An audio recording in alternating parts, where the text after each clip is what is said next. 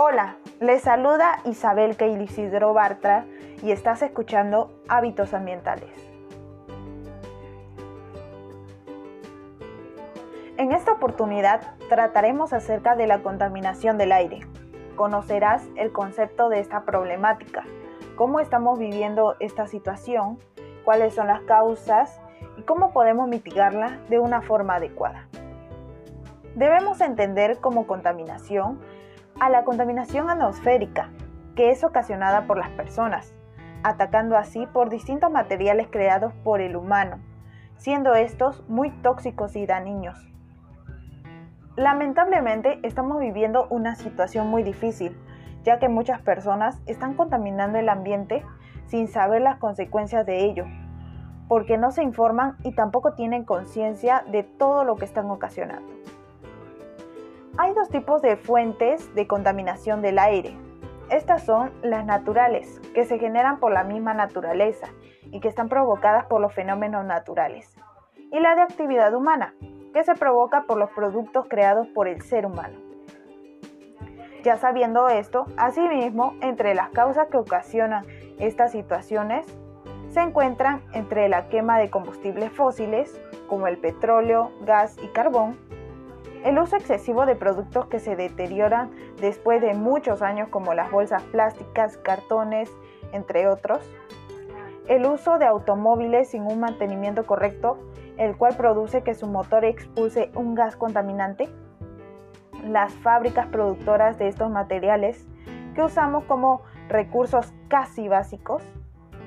El desmonte de basura que luego se queman en grandes proporciones. Y la minería, que también usan y extraen elementos tóxicos de la agricultura, como el metano, amoníaco, nitrógeno, entre otros. Pero todo esto podemos frenarlo y depende de nosotros. Entre las acciones que tenemos para mitigarla son contrarrestar los efectos de la contaminación ambiental en la salud a partir de prácticas cotidianas de actividad física. Quiere decir que debemos de hacer que esta actividad sea beneficiosa tanto física como psicológica. Que lo pongamos en práctica a cada momento hasta que ésta se forme como un hábito para nosotros.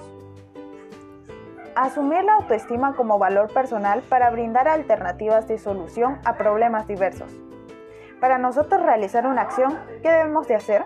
Debemos de estar activos y debemos de tener una mente positiva, para que nosotros podamos evitar que nuestras propuestas nos salgan mal. Crear un cronograma de actividades que nos ayuden a superar enfermedades ocasionadas por la contaminación. En nuestro horario debemos de evitar comprar productos creados con materiales contaminantes para que no suframos de enfermedades por el humo botado de las fábricas. Y por último, disminuir la cantidad de residuos sólidos que producimos en casa esto podemos realizarlo utilizando las tres Rs, también separando y reusando, elaborando postajes domésticos o reduciendo los productos desechables, entre otros. Con todo lo mencionado, estoy segura de que tú podrás aplicar estas propuestas en tu comunidad y que más personas se animarán a realizarlas y así cuidar a nuestro ambiente y tener un aire puro. Finalmente, te invito antes de todo que platiques con tus familiares, amigos o vecinos sobre este podcast y que tengas en cuenta de que esto pueden aplicarlo en su vida diaria. Gracias por permitirme llegar a ti y nos encontraremos en otro podcast sobre hábitos ambientales. Y recuerda, depende de todos nosotros hacer el cambio por nuestro planeta. Muchas gracias. Bye.